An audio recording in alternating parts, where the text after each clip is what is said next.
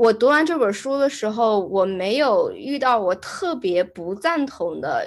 原则，就是只是说可能有一些原则，我当时读的时候，我会觉得说，哎呀，这个好像有点违反人性呀，就是道理大家都懂，但是感觉实施起来不是那么的容易，只是有这种感觉。然后，嗯，并没有说我有什么特别我我不认可的。然后非常好的原则的话，我其实受益比较多的是对于工作的那一个部分，因为可能是我自己，因为我觉得生活当中大家嗯多多少少啊都都已经对生活当中总结了一些。比较适用于自己的原则，就是我觉得他的原则是很好的，就一个具有一个普遍性。但是我的我的焦点可能没有特别的放在生活的原则当中，我只是觉得他在工作上面所讲的就是就是就是挺棒的。然后比如说那个创意优先，他一直在强调创意优先这件事情。嗯，因为我所在的是一个小公司，然后一个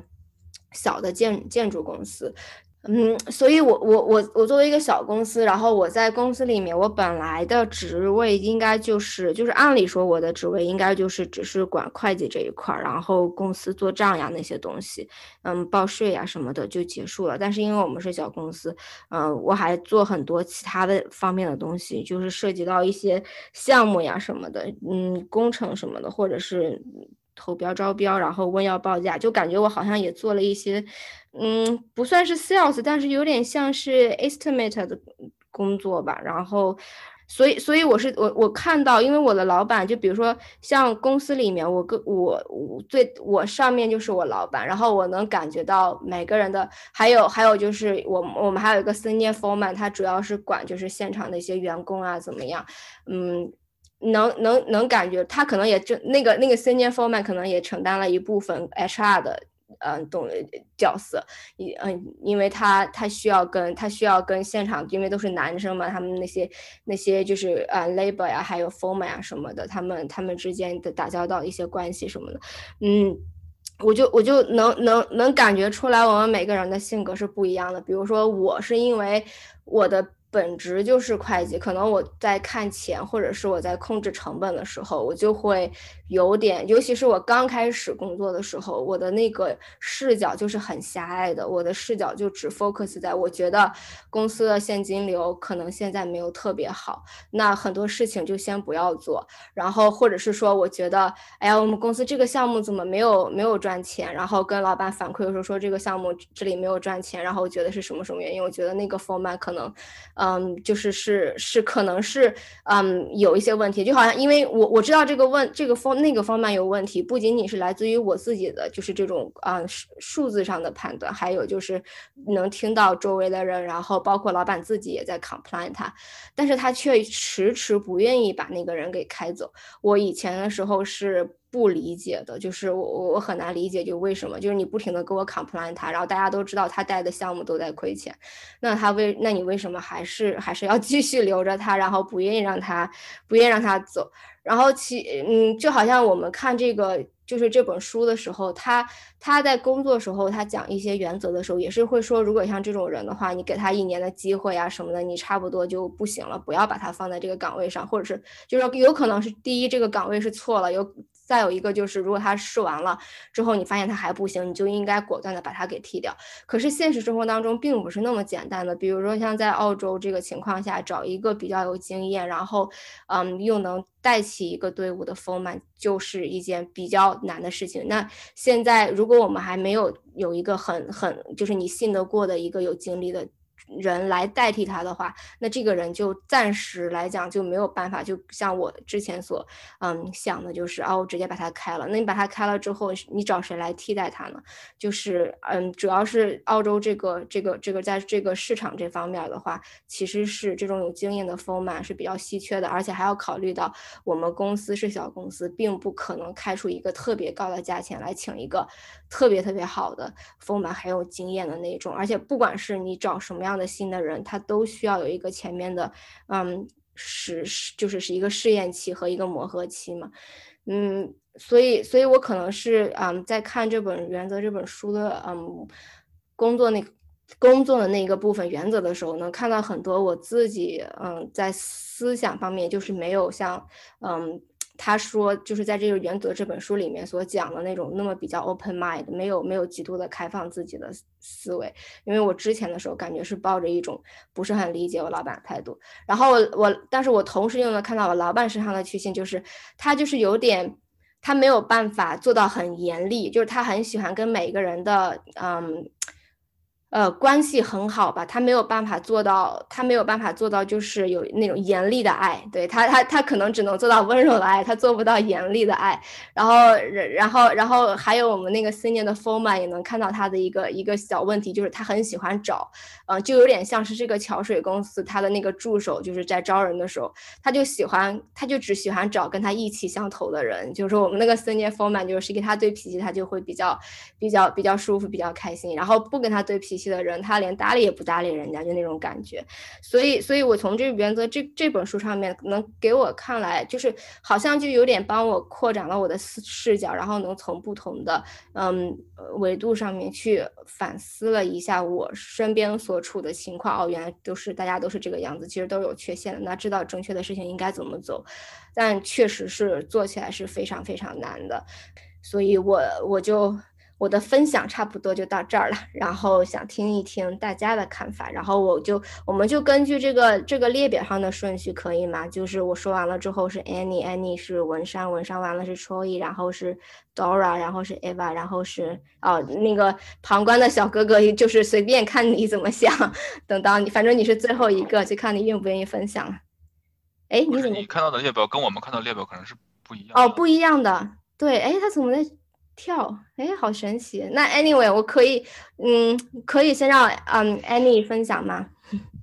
哦，可以啊。什么什么不一样？我不太明白。就是这个列表，因为我看到这个参加人的这个列表，我我下面就是你了，然后在下面就是文山，然后是 Troy，然后 Dora，然后 Eva，然后是然后是那个彭先生嘛，他在最后，但是我刚才某一个瞬间看到他掉到前面去了。对，好像 Chloe 在我在。Chloe Eva 在我前面，但是我先讲也没关系啊。哦，那果然我们看到列表确实是不一样的这个顺序，没没事没事，那可可可以你先吗？可以，我没关系。对，嗯，我我是那个这本书我是十二月读完的，然后然后就是然后前几天我稍微再看了一下，再复习了一下，因为有点忘记了书在讲什么。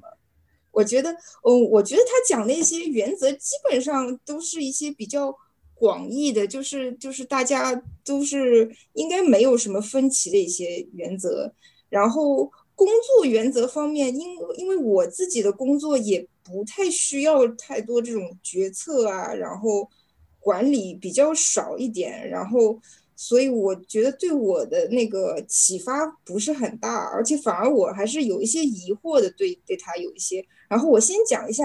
呃，给我给我印象最深的一些就是他的原则吧，就是一个是他的说，就是个人的进化是一种是一种长期的一种满足感和带来一种快乐，我觉得这个我还蛮赞同的，因为我觉得我觉得个人的成长应该算，我觉得比任何追求一种外在的一种快乐都带来一种是更更长期的一种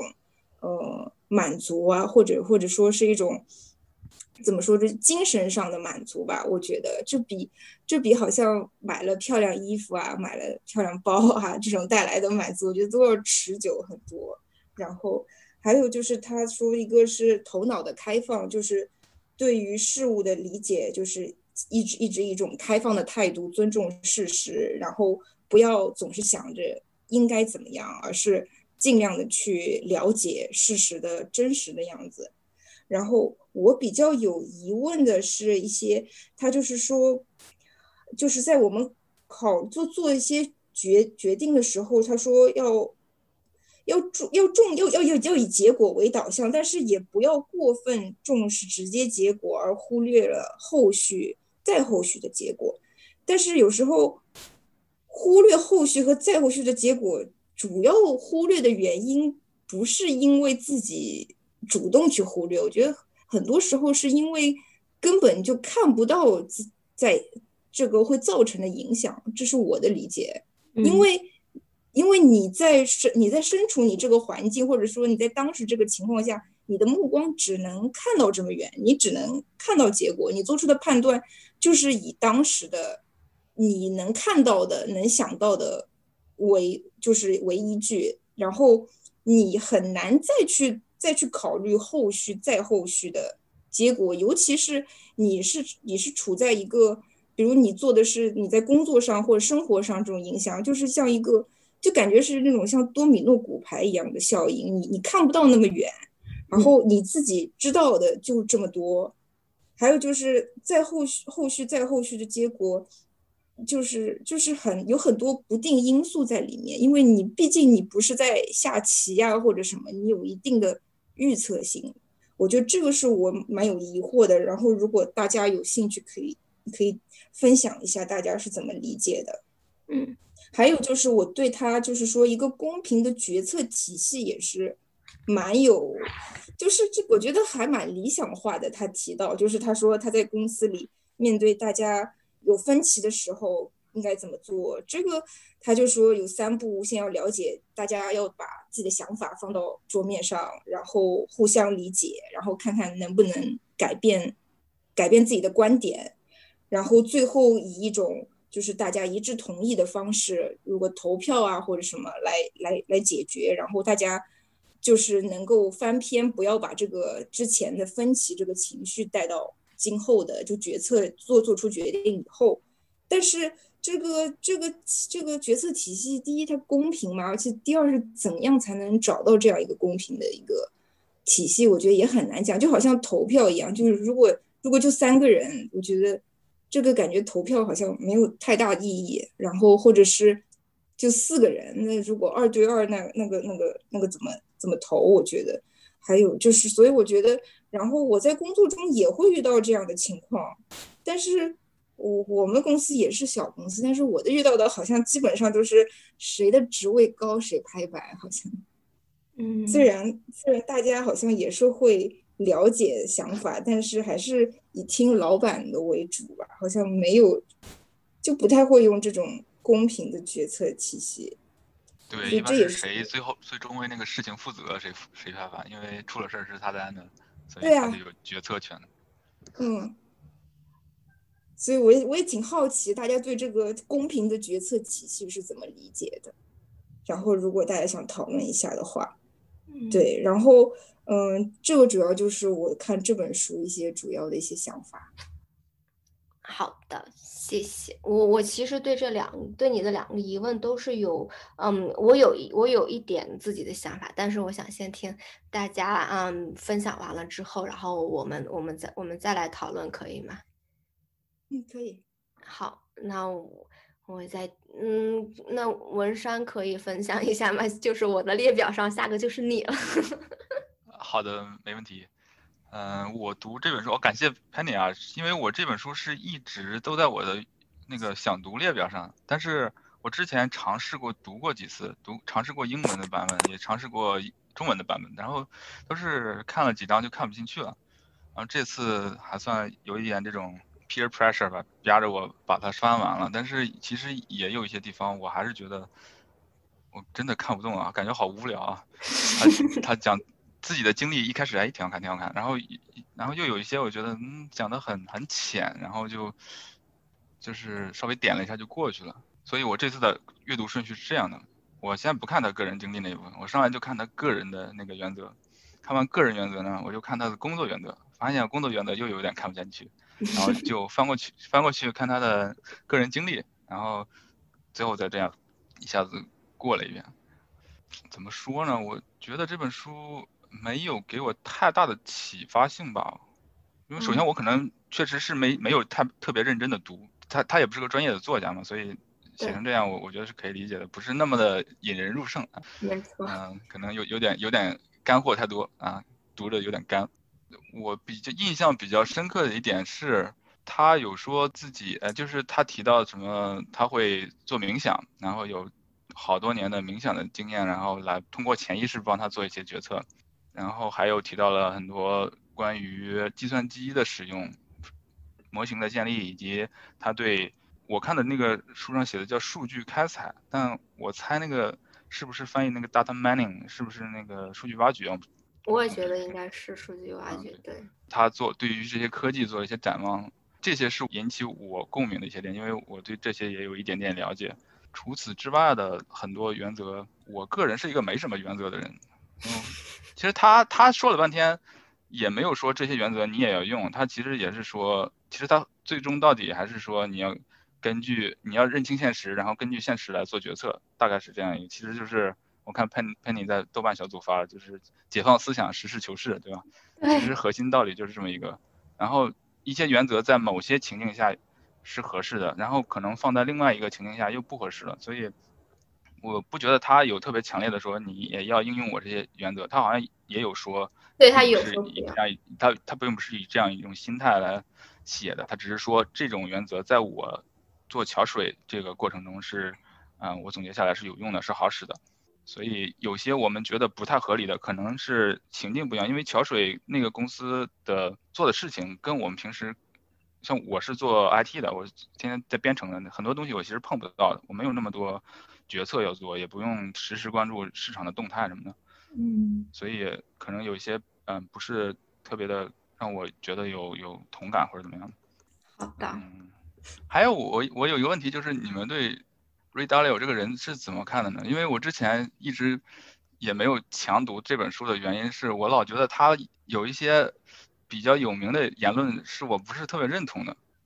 比如说，二零一二零二零一九年，他评价还是二零一九年吧，就是之前贸易战的时候，中中美贸易战，他说我可能也没有细读，但是我在新闻上有看到他说什么中美贸易战是一个意识形态之争，但是真的是只是一个意识形态之争吗？这难道不是一个崛起的世界第二名和是曾经的世界霸主的这种这种利益之争吗？还有一些我有看过他那个讲，呃，经济，呃，怎么着，经济危机还是？我有看一个 YouTube 上的三十分钟的那个讲解，他是描述这个经济危机是怎样形成的，那个对我还蛮有启发的。但是后来我又觉得，因为他是从个人的借贷，然后那那样一个行为扩展到了整个嗯一个社会一个甚至一个世界的经济体系，然后我觉得这种在小规模的层次上能成立的逻辑，在大规模上还能成立吗？所以，所以我偶尔听到的就是就是我能听到的大概就是他已经比较。受众比较广泛的那些言论了，就是让我产生了一些疑惑，所以我一直觉得这个人的水平啊，这这样评论很可以的，高啊。我我我没有我我其实是一个很很谦卑的人啊，但是我是觉得有点嗯，怎么有点怪怪的，所以我想了了解一下大家的对于这个人有没有什么看法。好的，大概。就是这些，然后还有他在个人经历中提到什么，他认识李光耀，还有对王岐山的评价也挺高，这种还挺挺有意思的。就就我们之前也有一个李光耀观天下的那个读书会，对对，还还有一点联动的感觉。对对对，我我也觉得是有一点的。好的，谢谢老师。好的，我就到这吧。好，谢谢。嗯，我我我们还是我们还是就是嗯，都听大家说完，然后我们再把这个问题我们再一再重新讨都讨论一下，好吗？所以就是嗯，哎，我的列表上面，Troy 跑到前面去了，Troy 你可以你可以先先分享吧，然后是 Dora。嗯，好。我来，我来先说一下吧。嗯，首先我知道 Ray Dalio 还是因为一个朋友，他有一次转发了一个 Ray Dalio 他写的一篇文章，然后我看了一下，觉得哎，好像还挺有意思的。好像大概那个时候是说什么经济规律啊，然后讲到说。关于这次疫情引发的一些经济上和股市上一些动荡，然后就读了一下，觉得哎还挺有意思的，所以才查了这个人，然后才知道说哦，他写了《原则》，还有肉川刚刚说的《债务危机》，好像还有另外一本，然后呢，也是这这本书也是一直是我想读的，但是就是一直还没有读，所以也是同样同款，感谢一下 Penny，这次就是带领着大家一起来读一下这本书。啊，我先说一下啊，那个这本书的话，我只读到了差不多过了一半吧，我我还没有读完。然后主要原因就是说，看到中间的时候，确实有一些东西觉得好无聊啊，就觉得看到有一段时间就觉得有点要在拼毅力，要努力把它读完的感觉。对。然后，然后我现在卡在的那个地方是在说工作原则的，有一些我觉得说的很好，有一些就就还在就就。大概看看吧。然后呢，我觉得我的感受跟大家还比较相似，就是说，好像他也没有说什么，觉得让你觉得哎非常不同意。然后呢，当然也有有几个我觉得还是挺挺不错的。然后我我后后后面也会讲一下，但主要的话，我也我也是有一个相同的感受，就是说他讲的有一些东西确实没错，没毛病。但我觉得说，哎，怎么套用呢？它的实用性在哪里？我我会觉得，就是看完之后我更加迷茫了，觉得说你说的都对，但我不知道该怎么做 的感。对，而且像我的话，我的工作也不是需要说要。跟很多人讨论，然后要得出一个管理的一个结论，所以呢，读的时候也确实没有一个特别可可以 relate 的一个感觉吧，就是觉得说，嗯，他他讲的确实不错，嗯。我想说几个我觉得还不错的点吧。第一个的话，我是一开始是觉得他的开篇讲的他这个投资个人的投资故事和桥水的故事，我觉得还挺有意思的。然后也当时他他他他在里面也阐述了说哦，为什么黄金跟美元脱钩，然后发生了什么之类的，就用我觉得就用一个比较呃呃比较呃简简化的语言。介绍了一下这个经济发展规律，我觉得这个还挺不错的。然后我觉得还还有一个不错的，就是说，呃，他他强调了说，投资的时候不能要被情绪带动之类的。因为我觉得像像买股票啊之类的，其实也是一个人与自己的呃人性做斗争的一个过程吧。然后只有说把自己的情绪稳住了，然后坚持自己的一个投资的原则，才能在这种大起大。大起大落的情况下得到一个好的回报，嗯，还有一个，还有还有一个关于投资的，他就讲到说要拥有几个良好的互不相关的回报流，会比只有只有拥有一个或者是特别相关性强的回报流的投资强。我觉得这一点还挺不错的。呃，但是我觉得这个前提也是要在于说，你对这个投资要特别熟悉，你才能去做好做到一个好的决策。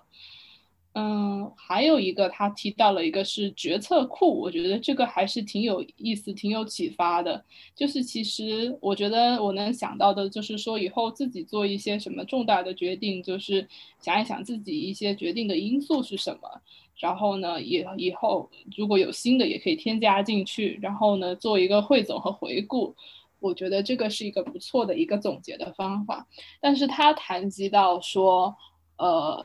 在公司里头要有一个决策库，然后呢，他我感觉给我感觉就是他在每个事情上都写了一个决策的原因，然后希望说以后的经理或者是现在的经理去 follow。然后去 follow 桥水这个逻辑，我觉得这个点的话，我在想会不会有一点太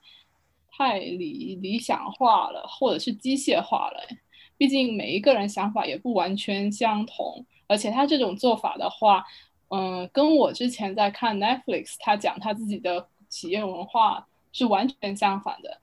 我觉得 Netflix 那个我会个人比较认同一点。Netflix 的话就是说他会告诉自己的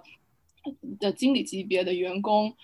呃，说你们要做什么决定的话，就是要用你的 common sense，而不是说我写了一堆一堆的文章来告诉你你要怎么 follow 每一个 guideline。然后他就举了个例子，比如说，呃，员工如果请客户吃吃饭。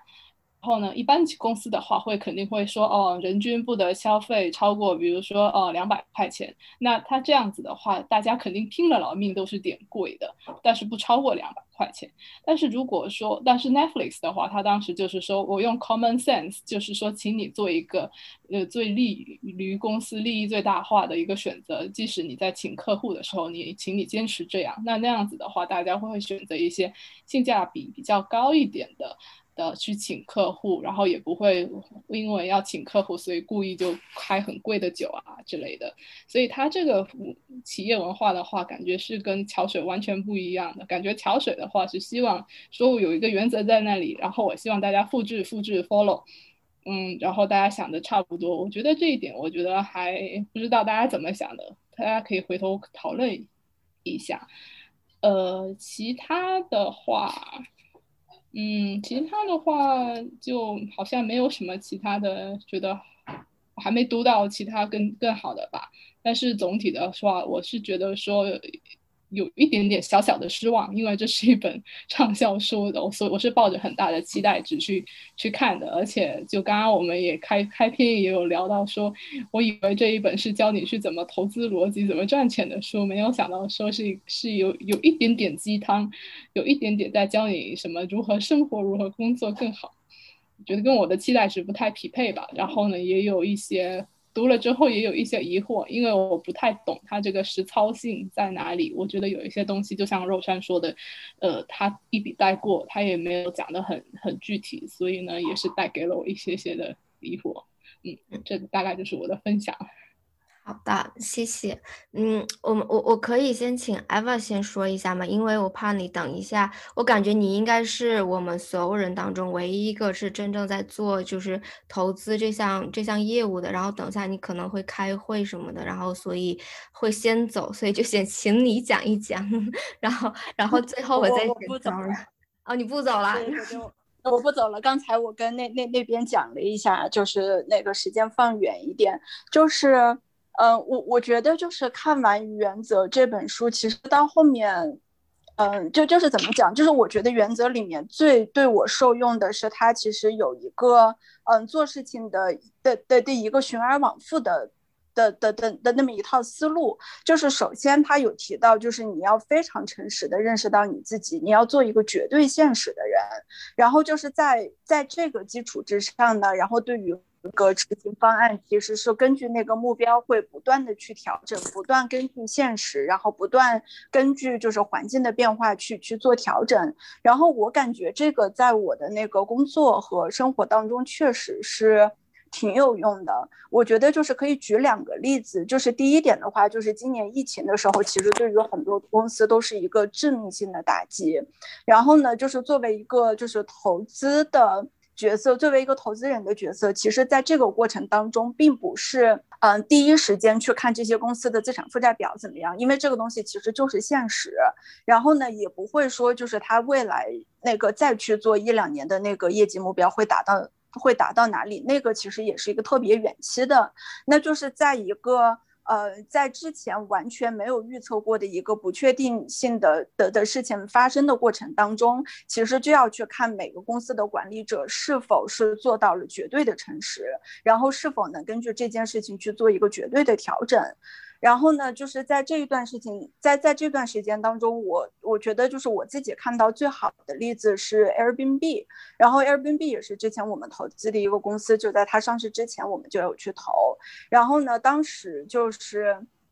因为疫情对于旅游行业的打击是最大的，然后他们当时做的决策，第一点就是说我今年会把所有的 marketing，把所有的。嗯，宣传方面的东西都砍掉，然后这样的话，差不多就是有一个 billion 以上的钱就能省下来。然后其次的话是第一时间去调整员工，然后在员工上面的调整，它其实也有一点像桥水说的，呃，那种透明性，就是他首先会给大家发一个公开信，让大家知道这件事情一定会成，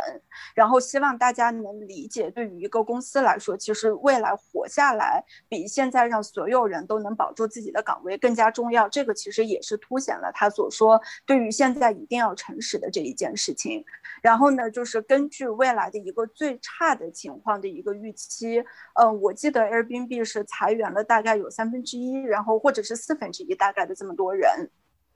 然后呢，就是在最差的这几个月份过去以后，公司再发现其实那个，嗯，就是未来发展的这个状况并没有想象中这么好，然后再去循环往复的，他就是桥水有提到的这个原则，就是现在是怎么样，我想达成的事情是怎么样，然后在这个中间需要去做，嗯，多少的努力，然后这差不多就是半个月，然后一年，甚至是在几个月当中都会循而往复。往往复的做这一件事情，所以我感觉这个在投资界里面其实是非常呃有效的一条。然后呢，就是不仅是在大公司，其实在小公司里面也是一样的。就是在我这边手上的案例，就是除了像这种独角兽类别的公司以外，其实我自己后面也去投了一些就是非常非常小的。我记得就是之前我有投，就是三年以前。我有去投一个，就是嗯初创类的宠物食品的公司，然后呢，当时那个 founder 的感觉就是说我一定能把这件事情做成。这那个 founder 是一个六六六一年的女生，不是女生了，一个阿姨。然后呢，他当时是把自己的养老金，然后把自己的房子全部都卖了，然后去做这个创业。然后在就是创业的第一年过程当中，他就会发现为什么做狗粮这件事情跟想象中差别那么远。我投入了那么多时间，那么多精力，甚至只卖出去了几万块钱。然后在这个过程中再去不断的调整，然后再去评判我需要什么样的人做什么事情。然后我现在就是在行业里面的地位，或者我现在办公室所处的一个地理位置，怎么样才能去吸引到相关的人才？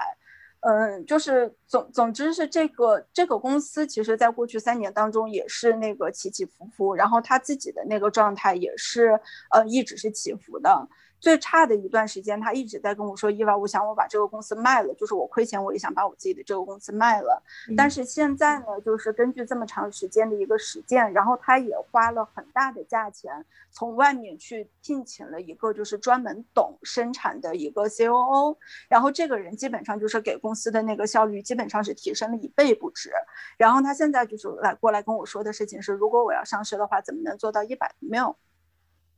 嗯，我我我就觉得就是就是，其实还是总结下来，就是我觉得在我这边的那个工作和生活当中，其实一直都是在就就是一直都想把自己往就是桥水所说的那个那那个就是呃五个步骤的这个原则里面去靠，然后就是能尽可能的实时的去判断。呃，外部的环境是怎么样？我应该做出什么样的调整？而这样的调整是否会让我偏离最开始的那个目标？然后那个目标是否现在还是一个正确的目标？我觉得这个其实还挺有用的。嗯，我说完了。好的，谢谢。我感觉后面后面我们讨论第三个问题的时候就靠你了。你看后面，我我。嗯，我可以让 Dora 来也来说一下吗？你看这首，你看这本书的时候有什么有什么疑问，或者是有什么启发？好的，好的，嗯，然后呃，谢谢，首先谢谢那个嗯 Penny 组织这一次这个不用了，然后呢，大家说的我都不好意思。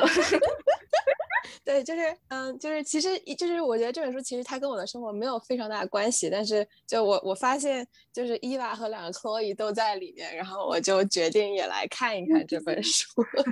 对，就在这那之前，我其实没有听说过这本书，然后就我本身也是 IT，然后刚才就是就是文山说的话，就是我。特别特别赞同，就是对于就是我一开始就先自我介绍一下，就我和伊娃以前是一个公司的，就是但是我是在他的公司就是做 IT 方面的事情，我当时是做网站开发，然后后来嗯就是我跳槽去了嗯会计师呃四大会计师事务所，但是还是是做 IT 那一块的这个咨询，嗯然后。在去年，然后我又跳槽去了一家就是科技的 startup，就是，啊，就是从小公司去了大公司，然后又回到小公司。然后我觉得现在就是，其实对我来说，我觉得更加接地气一点。就是，那刚才也提到了，就是说这个，嗯，大公司和小公司之间的区别，就是这个。嗯，我在读这本书的时候，就是给我最大的这个，嗯，就是启发，或者说就是引起我共鸣的，也就是他对那些公司的管理理念之类的。嗯，我没有读完，因为就是我也是我一开始读完他的个人经历哈，然后我也读到了他的那个关于工作方面的一些管理理念，但是就是那里我也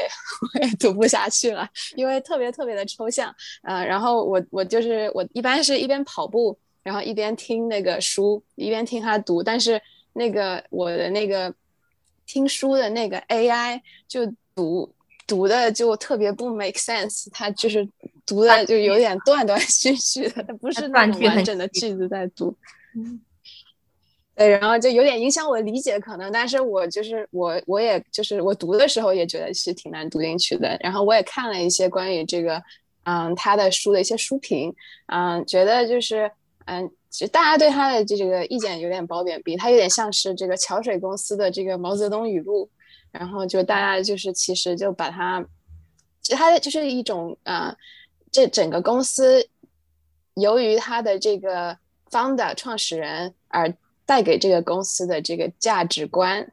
然后呢。嗯，我觉得就是就确实我我也没有办法，就我没有什么对他没有什么意义。我觉得他说的都是对的，然后尤其是他对于自己的一些认识，他就是非常自律的一个人。然后这可就是有一点精英主义，然后呢就一直在不停的想要就是追求卓越。嗯，就是如果一定要说的话，其实嗯，可能大部分的就是公司都是差不多，就是这个价值观差不多。然后呢，他跟别的公司。可能不太一样的一个地方呢，就是它非常非常的透明，然后比较呃比较扁平，就是在这个 feedback，就是给员工打分呀之类的这些方面非常的透明，然后做到非常开放，然后这也是嗯，就在我看来是中国公司和外国公司，或者说东方就是亚洲文化和西方文化的区别，嗯，然后也是跟小公司和大公司之间也有一些这样的区别，然后我觉得。嗯，就是可能西方的公司，或者说在大公司上，因为因为这个公司就是小公司，可能会更加注重领导人，就是更加看重人。但是呢，一个公司一旦壮大了以后呢，它更加是一个机器，嗯，它是离开了任何的人以后，它还是可以继续运作的。然后呢，所以这在这方面就是这些原则啊，然后那些。Process 或者说它的那个框架会非常重要，那就是一个公司在壮大以后呢，它会失去一些透明性，那所以它就需要根据这种加强的这些 feedback system，然后这个嗯每个人比如说要嗯制定自己一年的目标或者业绩，然后嗯然后通过这个业绩呢，嗯年底进行考评，然后呢在这中间任何的时候呢，大家都要不停的给别人。Feedback 啊，然后呢，去帮助别人啊，认识到自己的不足，认识到自己的缺陷，然后进可以从而成长。然后这是，嗯，可能我在就是在大公司里就看到的，就是比较就是很 common 的一点。然后我其实就个人对于这一点就不是非常的，就是我不是有点水土不服。就我我个人感觉比较难受，就是我因为也是做 IT 的嘛。嗯，就是对我来说，就解决事情比嗯，就是去嗯，去认识到别人的不足，或者说去去就是去评价一个人他的优点和缺点，呃，要更加要更加明朗、更加直接一点。就我不会对每一个人都有一个特别特别清晰的认识，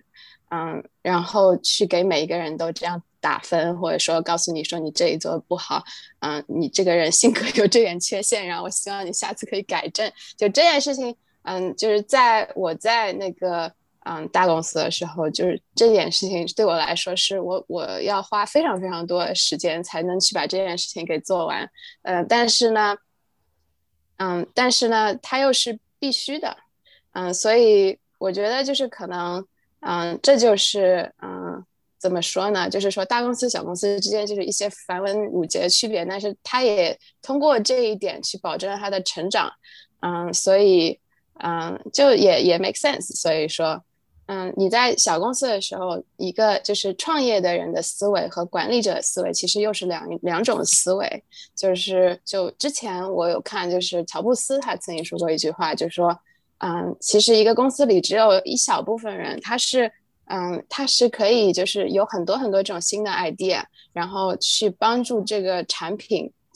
把这个产品塑造成一个更好的产品。然后大部分的人，就是苹果，它在壮大的这个过程中，它就是雇佣的很多人，其实只是一个很好的管理者，就是说他们并没有很多创新的这些思维，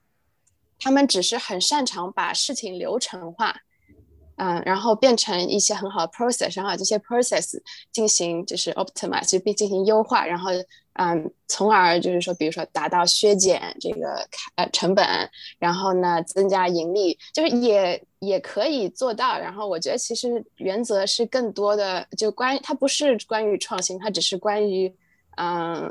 op oper operationalize，就是它就是觉得它它就是对现在的这些。公司的流程，这些公司的这种比较 common 的一些管理的流程，嗯，进行就告诉大家这个要怎么，就每一个人要达做到做到什么，去把自己最优化，然后呢，整个公司应该做到什么，然后把这个整个公司的这个流程进行优化，就它是更多的在于 operation，而不是就是嗯。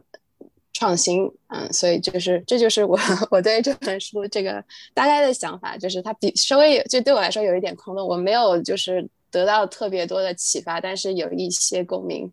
嗯，谢谢大家。好的，谢谢。嗯，那我们我我其实我其实对大家的感受感觉就是就是挺好的，我感觉有一些有一些东西就是嗯。有一些东西是我之前就完全好像没有想到过的，然后听大家讲了之后，还会觉得说，哎，这个问题很有意思，可以想一下。比如说，嗯，像哦，我我再来说一下 Annie 和肉山还有嗯 Troy 他们就是前面的一些一些疑问啊，给大家在我因为我记下来了，然后我们可以我们就可以讨论一下他们这个疑问。嗯，就是嗯 Annie 有两个疑问，第一个是就是我们人。就是他，他虽然这个桥水，他不是虽然这个原则这本书里面，然后他告诉你说，你一定要嗯注意，就是不要只看到。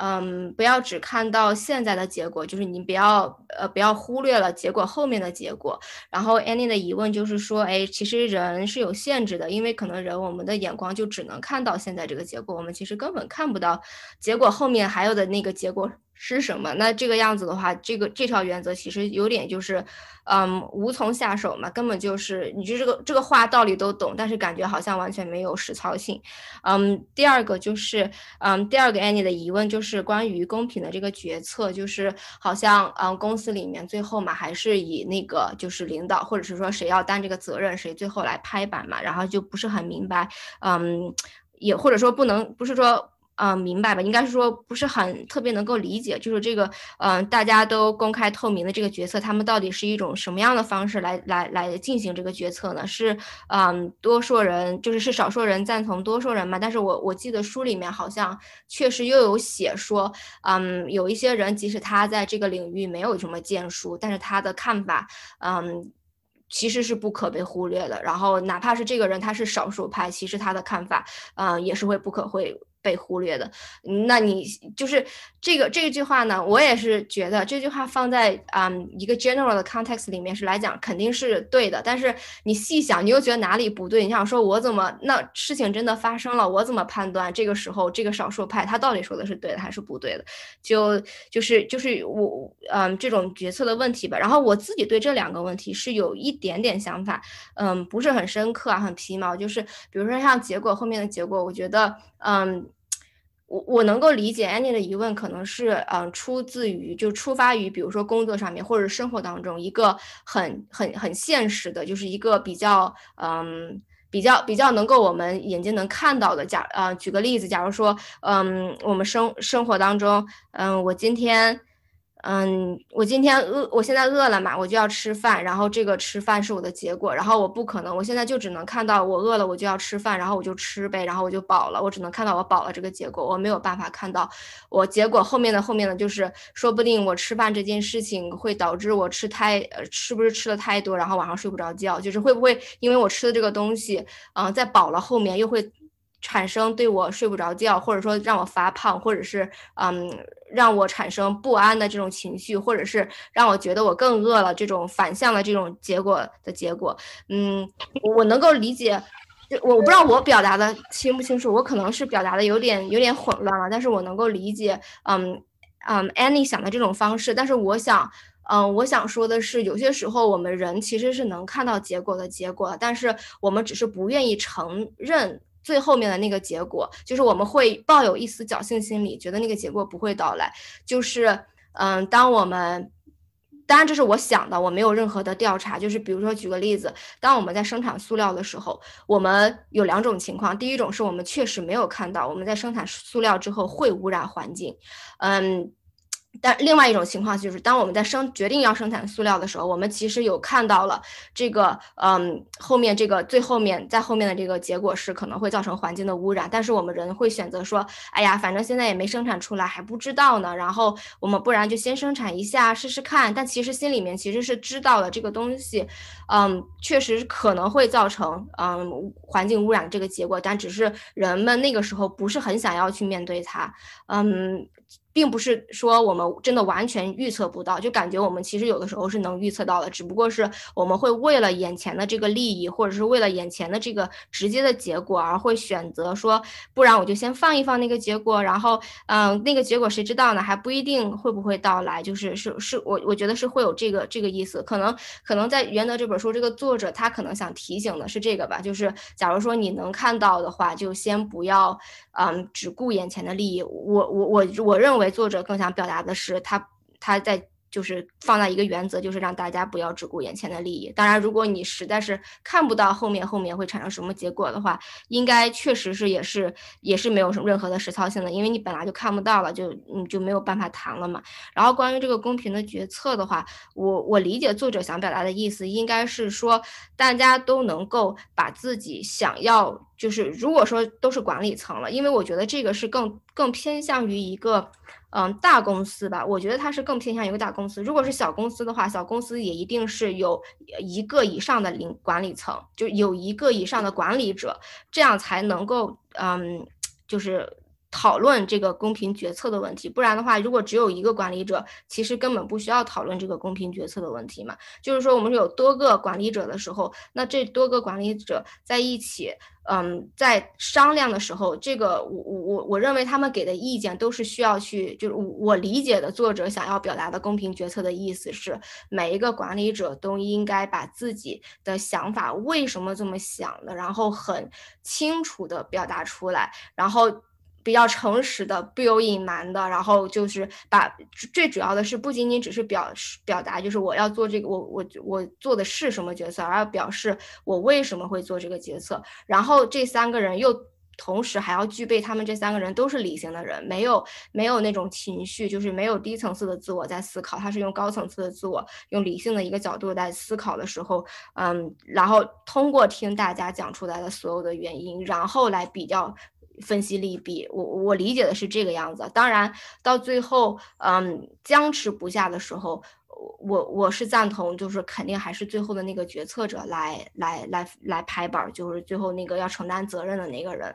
来来做这个决定的，嗯，这是我对这两安这安妮这两个问题的一一一点想法。然后关于肉山呢，有两个问题，就是呃，比如说他第一个，他我其实并不大，因为肉山去关注了这个人嘛，然后 Roy 这个人，但是我其实并没有关注这个人，我确实有查了一点点，就是大概瞄了一眼，然后感觉他确实就像那个。应该是 Dora 说的，因为他他确实是有点像中国的那个，嗯，毛泽东，就是他他就是桥水的毛泽东，然后给大家发了一本小红书，然后每个人都要都要都要看，因为他们公司确实是每个人都有这个员工手册里面是有是有原则，就是这些东西都列在那边的，嗯。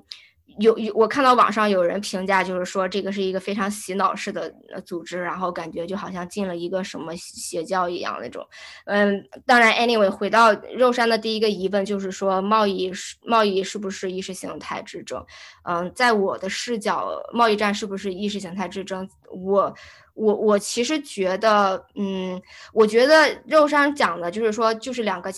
利益之争，我觉得是对的，但是我也我认为这个利益争争的根本原因是意识形态之争，就是，嗯，因为因为我们先要就是意识形态它到底是什么嘛？它其实就是一个嗯，指一种观念的集合，就是对一些事物的理解和认知嘛。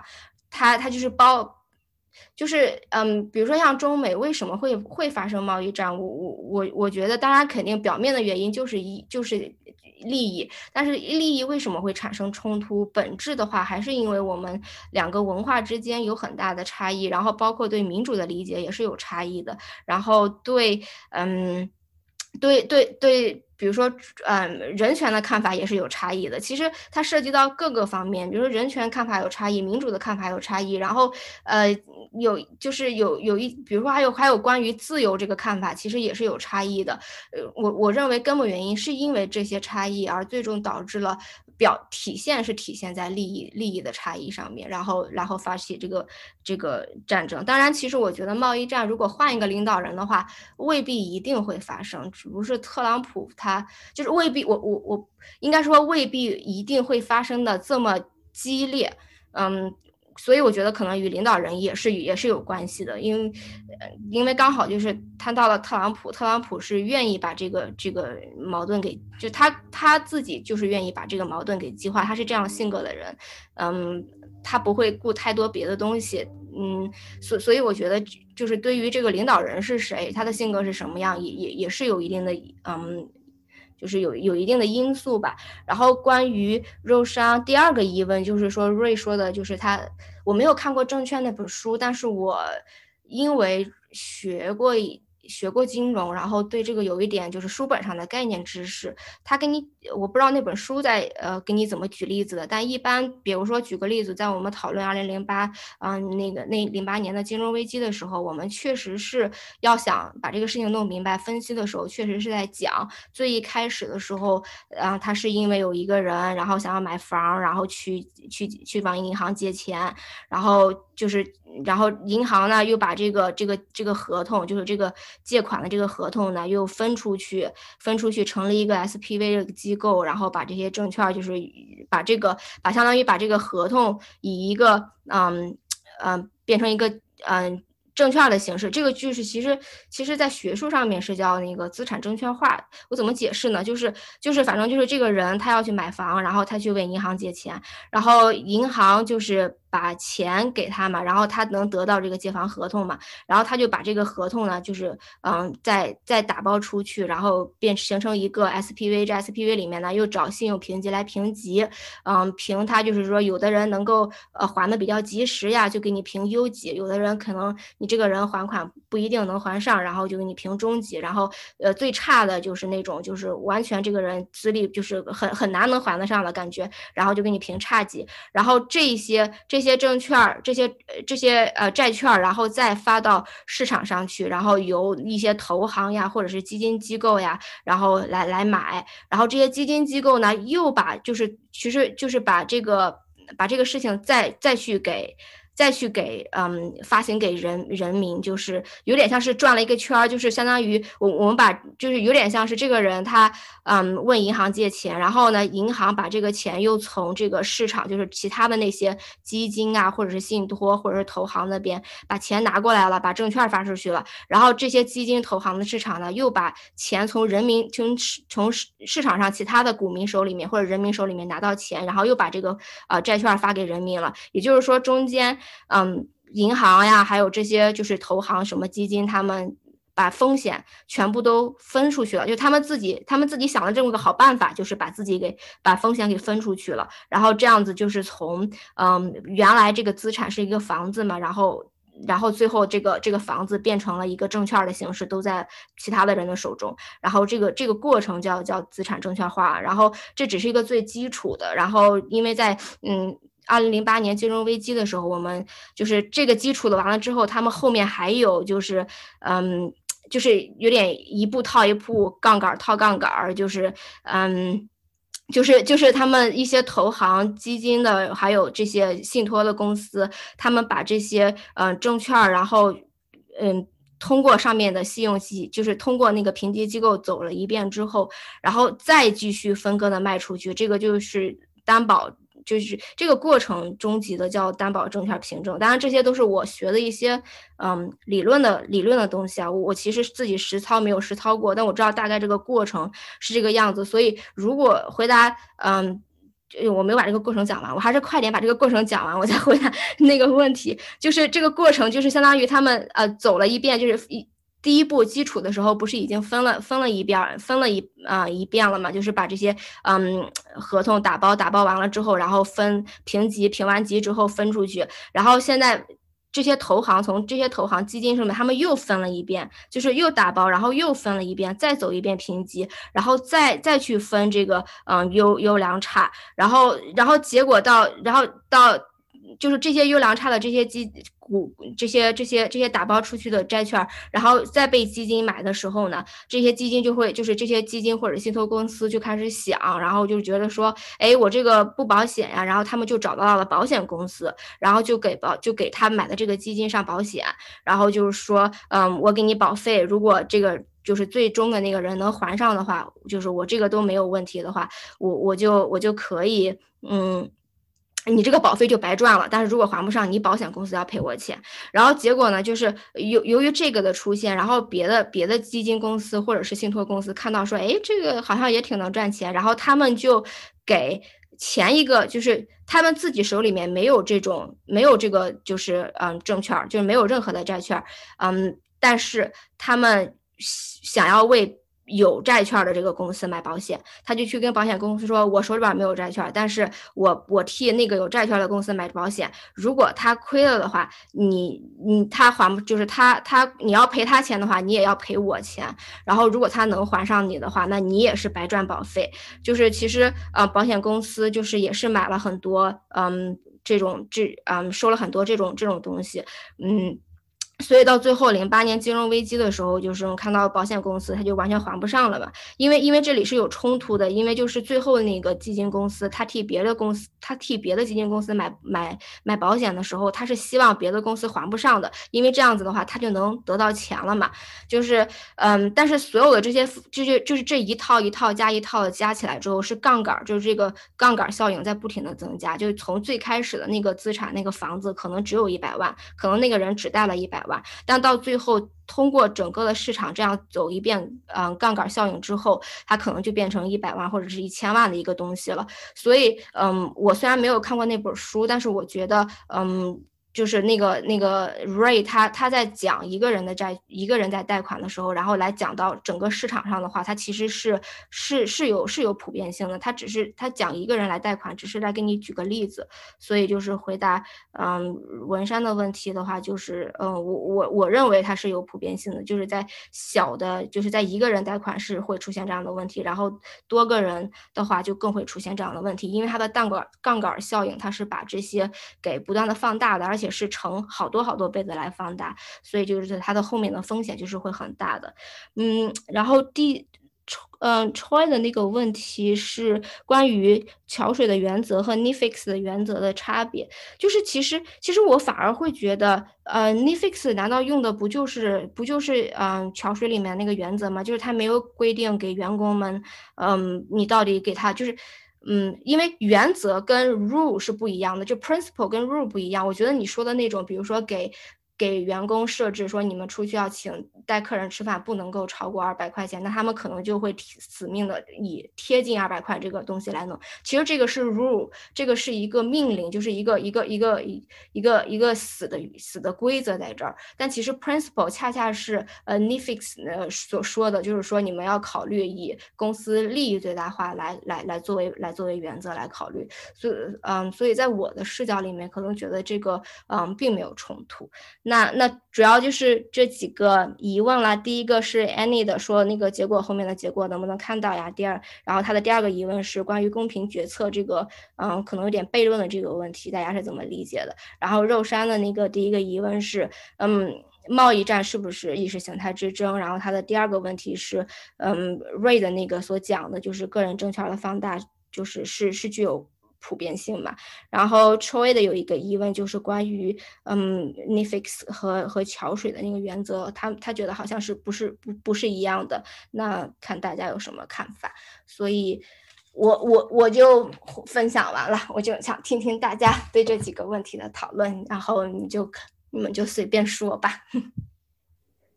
哎，佩妮，我想问一下，你说的那个书那本书是什么书啊？就是讲买房到。最后杠杆的那个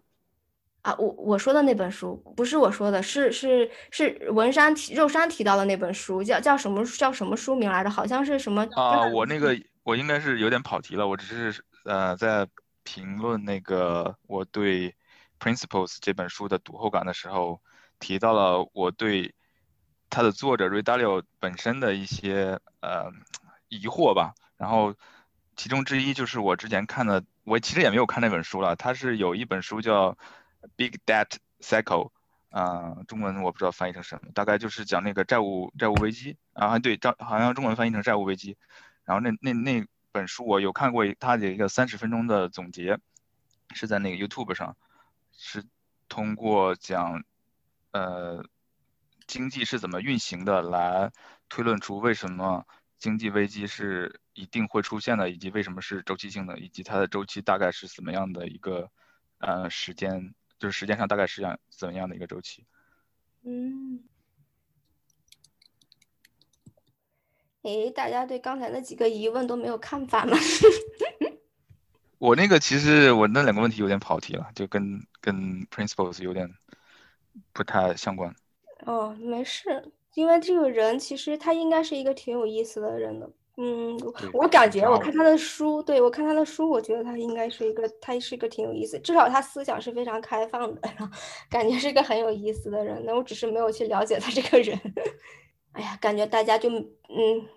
没有什么，没有什么对那几个疑问，好像没有什么要讨论，没有想要发言的。那我们就那那我那我回应一下刚刚你对我那个问题的回应吧，虽然还是我觉得有点跑题。就是所以你还是认为中美的贸易战的根本原因是意识形态嘛？那假设中国是一个。呃，就像于相当于啊西方这样的民主自由的国家，你觉得这个贸易战就不会产生吗？因为我是觉得它实际上是一种一个国家要从，嗯，现在中国是所谓世界第二嘛，然后世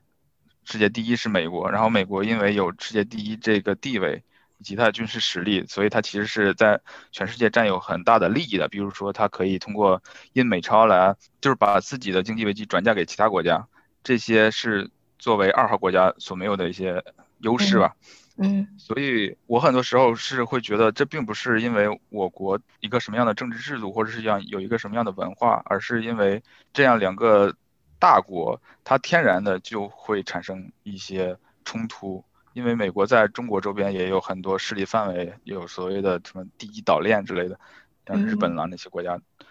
都有一点钳制中还有俄罗斯的这种意思。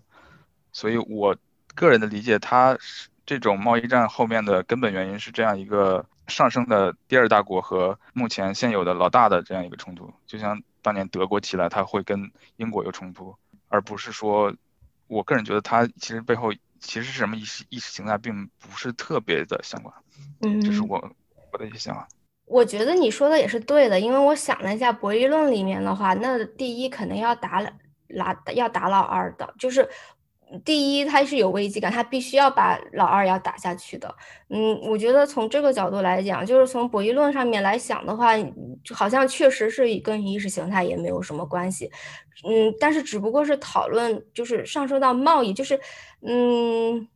对我觉得可能你说的也对，因为我刚刚想的是，我刚刚想的是，嗯。冲突有很多种方式嘛？为什么？为什么就是我们现在一定是以一个？因为什么？它就是中美之间一定是一个贸易战的形式呢？我想了一下，感觉我这个问题就是很傻，因为现在现在打仗什么的，就是两个都是有核武器的国家，好像也是非常不现实的。就是唯一一个能打的，也就是贸易战。可能当然以后还会有信息战，还会有什么的？嗯，对。可能我觉得你从你那个角度来看也也是对的，是可能有点是我我我觉得我觉得可能本身在意识形态上的根本上面是有差异，所以我就更会有觉得说这个意识形态可能是会有有是会一个是会是一个根本原因吧，因为我会觉得可能哎他怎么没有跟别人打？但是想了一下，因为别人也没做到老二这个位置，别人 做到老二这个位置，他可能也是要打。比如说之前老之前的日本和之前的苏联，嗯，只不过可能用的手段是不一样的。对，所以我觉得可能，嗯，你说的是对的，嗯。我还有一点补充，对那个肉山的问题，我觉得是还有一个一方面的原因，是因为因为我们跟美国的意识形态不一样，所以造成了。我们俩之间的金融体系，其实是中国的金融体系是相对独立，嗯，独立于外界的。所以美国对美国来说，还有一方面是中国的政治也是相对来说比较难操纵。对于美国来说，所以它很难通过就是政治和金融这个手段来对对对，对中国进进行一种影响吧，我觉得是这样。所以最终采用了这样一种吃相比较贸易战难看的，对，因为对其他国家来说，它很容易就是用这两个手段来进行一些嗯操作。我我理解，我我我是说，啊、我明白你的意思。你是说，之所以是以贸易战这种形态出现，是跟意识、嗯就是制度有关。对，但我我记得那篇文章说，就是这种冲突的根本原因是意识形态，就是他说美国是一种自顶向上的，其实就是所谓民主制度嘛，中国是一种自顶向下的这样一种政治制度，所以会产生这种冲突。他大概不是在讲为什么会采用一种以贸易战为形式的冲突。但我能理解你的意思，你就是说，因为他没有办法以像当年对日本之类的那那种手段来对中国进行影响，因为中国的控制力很强，中国政府的控制力很强，所以最终就变成了这样一种通过，呃，什么动不动要脱钩了这种手段来威胁对，因为因为因为贸易战对他来说本身也是有一定有风险嘛，有有风险的，对，对也对，嗯，明白。好的，那我们还还有还有大家想想讨论吗？不然我然后没有的话，我们就开启我们第三个问题了。就是作者说他在桥创建桥水中经历过好几次金融危机，然后我们其实我我我我现在我们现在其实金融危机应该没有过吧，就是因为因为因为这个新冠所带来的这个金融危机，嗯、我认为现在还没有过。然后嗯，大家觉得跟历史上的就是几次的金融危机相似嘛？然后我我是想说一下，其实我当时问这个我疑问的时候，我还特别去查了一下，因为我也是确实在我的印象深刻里面中，就是说零八年的那个全球金融危机嘛。然后想说，哎，以前还有什么金融危机？我怎么感觉，嗯，我听到的不是很多呀？就是就是就是感觉能跟零八年齐名的，我就听到的不是特别多，就在之前的时候。呃，还有什么？当年中国有一段时间下岗那段时间是所谓中国经济软着陆，好像当年也是有一个呃什么什么经济危机，然后波及到中国的。嗯，那个我知道，那那个是亚九七年的亚洲，九七年的金嗯融风暴还是什么来金？融风暴，对亚亚亚太地区的金融风暴啊。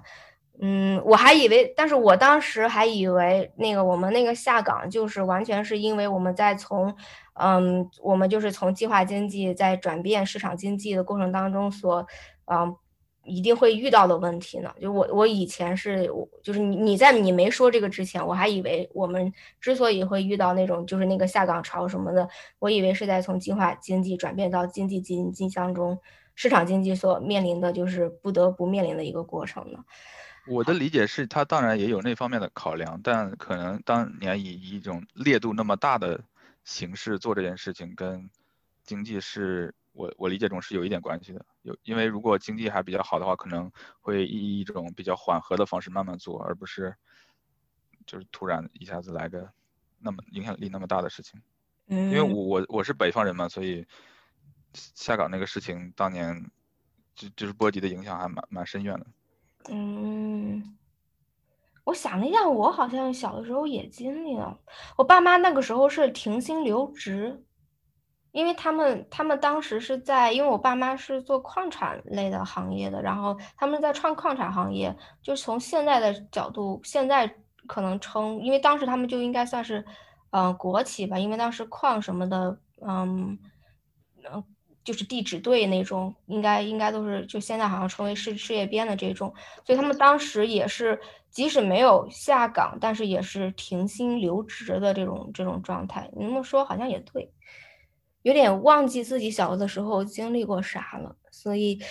哎呀，我就我其实这个问题，因为因为因为伊娃刚好是做做这方面的嘛，是这个行业的，你你感觉我们经历的这次经历的金融危机和历史上的，就是，嗯，就是你的感觉是什么？因为我我个人是会觉得跟历史上的还是相似的，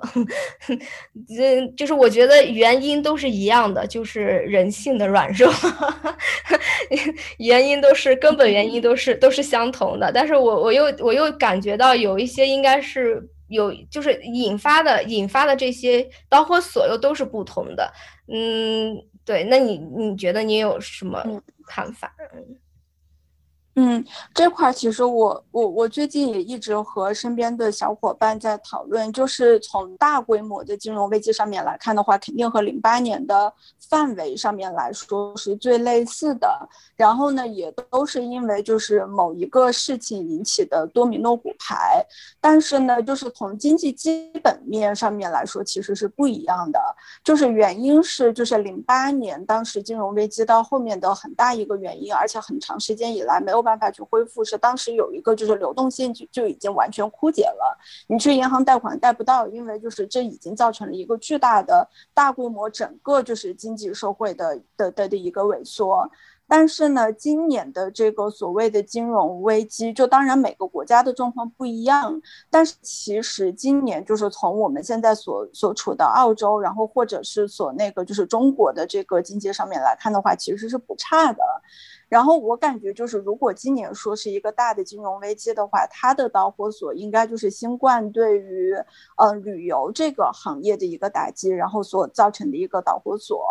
因为就是旅游在全球上面来看的话，应该是最大的一个就业体系。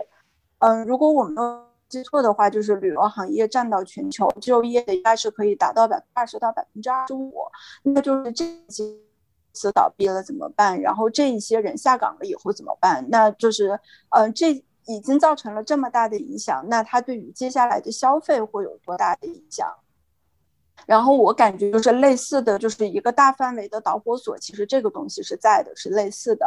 但是不同的地方在于，其实，嗯，今年和零八年最大的区别就是金融危机这件事情，大家已经说了很久了，就是无论是从投资界还是从。呃，就是从从政府的这个层面，就是其实我们从一七年、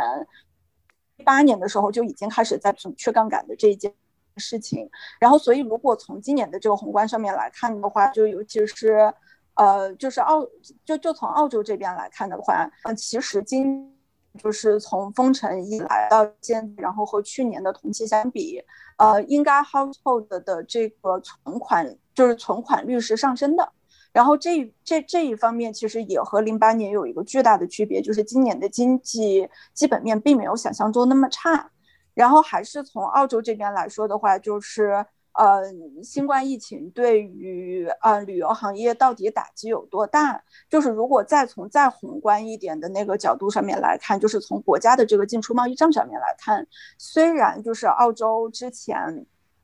嗯，就是非常靠中国的这个呃旅游，或者是其他国家到这边的旅游。但是从支出的这个角度上面来说的话，澳大利亚人也是很喜欢出去旅游的，就是去新西兰去什么地方。如果这两个一抵消的话，其实对于整个经济体而言打击并没有那么大。所以这个也是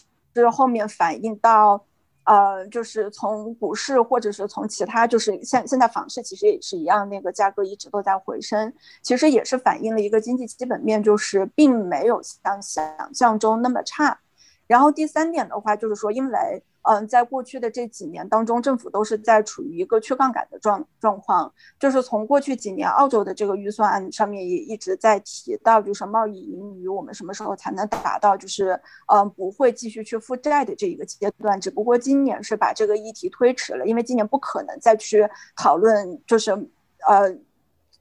是盈余或者是亏损的这个状态，今年肯定最大的讨论就是怎么保住国内的就业，然后怎么保住国内的消费。那如果就是从每个国家的杠杆率上面来看的话，澳洲的杠杆率是很低的。就是从国债的角度上面，我记得，呃，普遍的其他发达国家，像美国就不说了，就是说像英国呀这一些，应该是到应该是占到那个国家 GDP 的百分之呃六十到百分之八十。但是呢，澳洲的这个比例应该只是在百分之三十到百分之四十的区间，就是还有很大的呃 buffer 可以去利用。所以就是说，如果今年说是一个巨大的金融危机，我觉得是有准备的，就是从从一个国家的基本面上面来说。但是就是像像 Penny 前面前面提到，就是我们从经济危机里面走出来了嘛？其实也没有。而且我觉得就是接下来几年可能会更加困难，就是因为现在每一个国家都在印钱，美美国印钱今年这是就是史无前例的一次，澳洲也是类似，那就是当所有国家都开始大水漫灌了以后，呃，那这个怎么去收？这个其实就和零八年的状况又会比较类似了，就是到时候所有的资产价格都会嗯向上。那现在的话就是怎么？就就是到到那个状态下，然后怎么样去踩刹车，然后怎么样再把这个大水漫灌的钱再引回到实体经济里面去，这这个应该是未来几年有可能还会再出现的一次金融危机。干货满满分享。对，感谢分享。那那其实，因为我刚才听到你说，就比如说，因为嗯，新冠其实主要是嗯，就是导火索，你觉得是对旅游业行业的打击，对吧？然后我们前一阵子的时候，就是。那个是就是因为因为他们搞那个嗯期货期权这方面的事情，然后在在那个就是那个石油变成负价格，它到底是它的原因是什么？它为什么会变成一个负价格？其实我到现在我我不是特别明白这个导火索，就是我知道它的中间的这个这个这个关系，就是我知道它的那个怎么说，就是这个机械运作是什么样，但我不知道为什么石油就开始负值了呢？嗯，我觉得就是。嗯，咱们就把就是所有的金融产品撇开，就是不不不去讨论就是多空头的这件事情，这就是有多空头的存在，肯定会让石油价格嗯有更大的波动。嗯嗯，这个咱们就放到一边。但是从生产的角度上面来说的话，其实石油在过去这几年当中，呃，我前就是包括是石油，包括是天然气，其实在过去几年当中，一直那个库存都是处于缓慢上升的这样的一个过程。然后呢，石油在运输的过程当中其实是很贵的，就比如说它现在那个生产出来的石油，然后是是是。就就算是我送给你，送给你，但是从比如说从俄罗斯把它运到其他地方去的话，这一段路程可能还需要去呃产生四十美元到五十美元的费用。那在这里面的话，就有一个折中，那就是呃对于厂商来说，我不愿意去亏这么多，我可以免费甚至是非常便宜的价格送给你，但是你要从我的港口里面拉走，这个就完全是嗯取决于嗯存储的过程当中会产生价格，然后在运输的过程中会产生价格。而而新冠造成了就是实体交割基本上变成了不可能，所以它的它所以它的那个对价格就浮上去了，因为它的运输成本太高。是一个方面。就是交割是一方面，然后其实更大的原因就是因为大家都在封城。其实，在三月份的时候，应该是全球有百分之八九十的地方都开始了不同程度的封城。那就是最大的这个原油消耗的行业，飞机不能飞了，然后呢，大家也都在家不能去开车。那就是从那个原油的消耗端上面来说的话，就是这边也一直在积压。所以就是产出其实还是在缓慢上升，因为那个油田你不可能说一停，然后大家马上就停了，它它还有就是它自己里面的运运作的一套逻辑，然后呢，在消费端是完全停止，那那这个当中就会有一个变大。嗯，好的，谢谢。其实我觉得，嗯，你说你说。我说，我说，我说，我有一个个一个疑问，就是说，想问问那个伊娃，就是说，你刚刚也有说到，说接下来几年，呃呃，现在已经大量印钱了，如果如何把这个大水满灌的这个水给引回来？那那你是有什么猜想吗？就是各国政府他们会会做出怎么样的回应？说实话，我觉得。我我我没有一个猜想，因为我觉得就是现在这个状况下，就是疫情还会持续多久，然后在每个国家会以什么样的形式去存在，其实现在都没有定论。就是无论是从国家的角度，还是从就是每个公司的角度，甚至今年如果就是去看财报季的话，百分之九十的公司应该是不会去提我对于明年的这个业绩要求是什么。我觉得现在可能还是就是处于。嗯，就是前面我们说到，就是桥水的那个决策圈，然后现在的现实是什么？未来是什么？当中肯定会进行一些一一系列的调整，现在真的很难说。嗯嗯，你还有大家有什么想讨论的吗？哎，其实我之前有听了一个。就是一个投一个哎，它是一个公开课，它当然它主要的目的是因是是是它是嗯嗯，anyway 背景故事就不说了，我就嗯不讲了，因为突然发现不知道怎么讲。就是我之前听了一个一个小的一个呃关于金融的课程，然后它主要是在分析就是嗯这个现在就是嗯新冠新冠新冠的时候，然后我们作为投资人应该。应该怎么样做一些，嗯，做一些投资决策的。然后，因为他只是他是一个公开课嘛，他为了吸引你去听更多的课，所以他讲的大概的东西，他其实有点在讲基础理论知识，然后告诉你大概是什么样子。但是我从那个教授的，就是他在分析的时候，他会说，其实，嗯。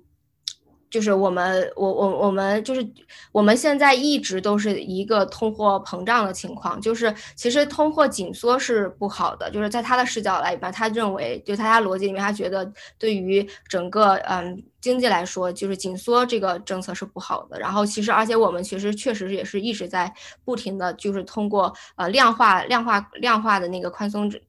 宽松货币政策就是还有就是一个嗯，就是就是相当于就是我们有点政府在控制的，然后来做这个嗯通货膨胀的一个东西来刺激经济。然后他当时有分析澳洲的时候，我有点忘记，因为我现在在想找他那个当时讲的 PPT，但是我我的我理解的原则就是我理解的他想讲的那个逻辑是，嗯，澳洲政府并没有想要印很多的钱，就其实他。走完一圈之后，它并不需要印很多的钱，就可以达到这个就是量化的，嗯，就是 quantity easy 的这个这个目的，嗯，然后有点找不到这个这个 PPT 是哪儿，等我等我回来结束了之后我找出来发到群里面，然后大家可以看一下。好的，嗯，所以我们是讨论完了吗？我们是我们是听艾娃跟我们讲了一下第三条第三个，然后我们就讨论完了。受益匪浅，多谢多谢。大家有什么疑问吗？我有一个疑问，但是这是一个比较跑题的疑问，就是就是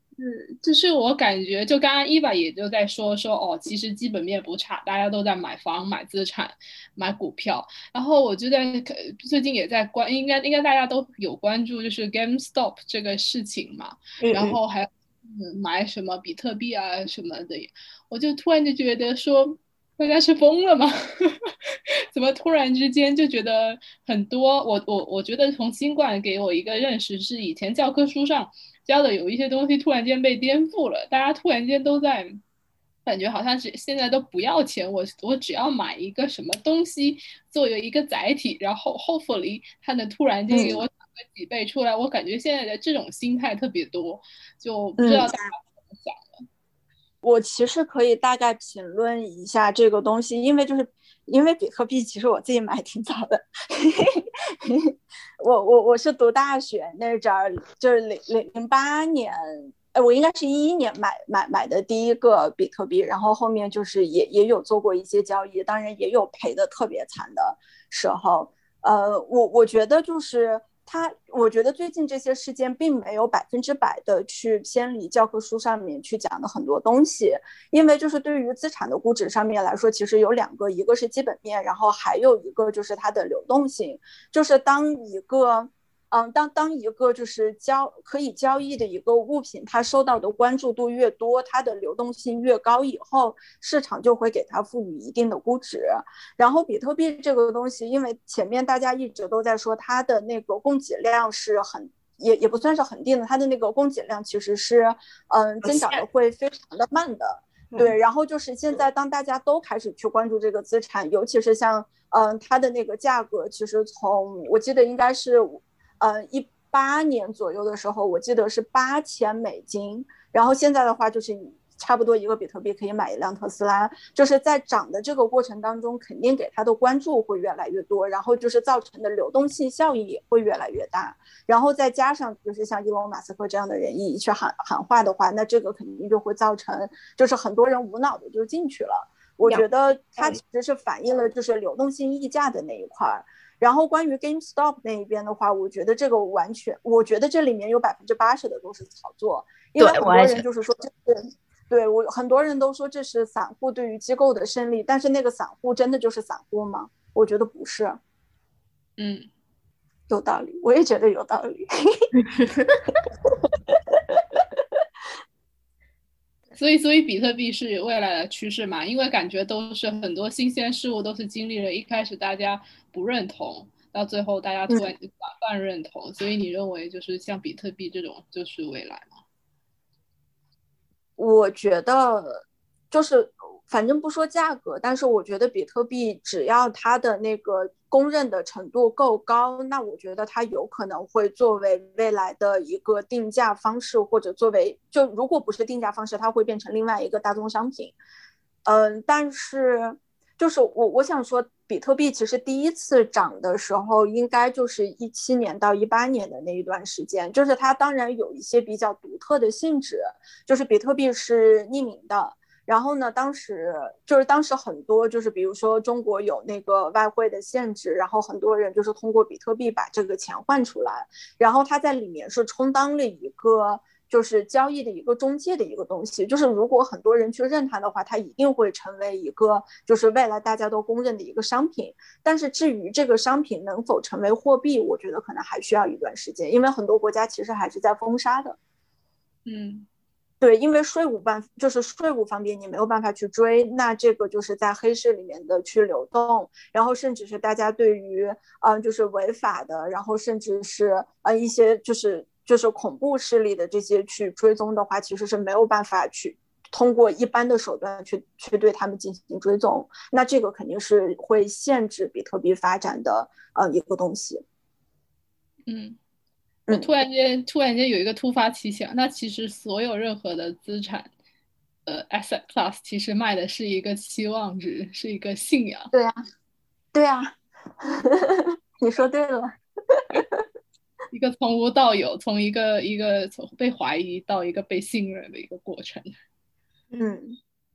而且其实我觉得，就是嗯，比特币它毕竟是一种。方式就是它的核心技术，其实是一个算法。就是我觉得这个人，就是因为比特币是由一个秘秘啊，不知道是什么人，他他创造出来的，那就会有。就这个算法，它可以，然后别人就还可以，因为这个它的，我我我我想表达的什么，就是它的核心是一个基于去中心化的一个，嗯，以区块链作为底层技术的一个加密的货币。那它可以做这个，我觉得别的人也可以做，只不过别人做了之后可以叫一个别的什么币。当然，我们现在也可以看到还有什么以特币，还有干嘛的。所以我不认为。嗯，比特币就是它具有一个绝对的特殊性，就只有是只是这个算法具有一个绝对的特殊性。我相信这个算法以后可能会成为，嗯，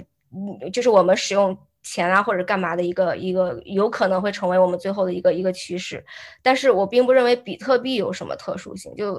嗯还有别的币，就是跟它只要本质是一样的，它可以叫任何一个别的东西。